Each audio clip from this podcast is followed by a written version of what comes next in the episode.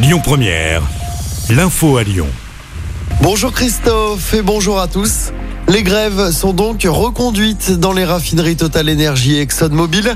Malgré les appels du gouvernement à négocier entre syndicats et direction, la pénurie de carburant s'étend progressivement à tout le pays. Hier, une station sur trois était confrontée à des problèmes d'approvisionnement. Depuis ce matin, le remplissage de jerrycan est interdit dans le département du Rhône. Le préfet a pris un arrêté. La mesure reste en vigueur au moins jusqu'au vendredi 21 octobre. 6 de sécurité civile au groupe Oma Stadium de Dessine. Ça va se passer en début de soirée. Pas d'inquiétude hein, si vous voyez des véhicules de secours aux abords du stade. Des perturbations sur le ne circulera plus à partir de 19h.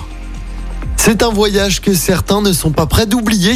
Des voyageurs de train italien entre Milan et Paris via Lyon. Après une succession de problèmes, le train devait arriver à 22h30 à Paris dimanche. Il est finalement arrivé hier vers 5h du matin.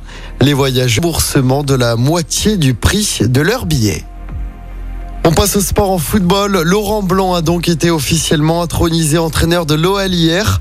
Le remplaçant de Peter Nez en pleine crise de résultats. L'OL n'a plus gagné depuis début septembre et une victoire contre Angers. Depuis, quatre défaites et un nul en championnat. L'OL pointe à la neuvième place et conscient qu'il y a urgence. On écoute le nouvel entraîneur de l'OL. On va y aller avec douceur mais fermeté.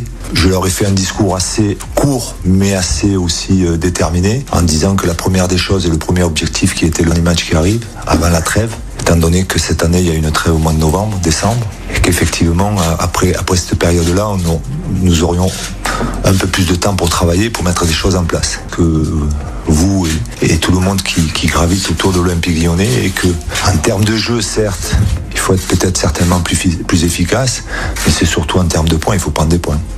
Et pour rappel, c'est dimanche après-midi sur la pelouse du Rennes de l'ancien lyonnais Bruno Genesio.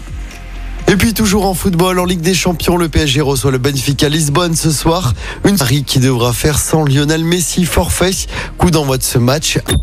Écoutez votre radio Lyon Première en direct sur l'application Lyon Première, lyonpremière.fr et bien sûr à Lyon sur 90.2 FM et en DAB+. Lyon Première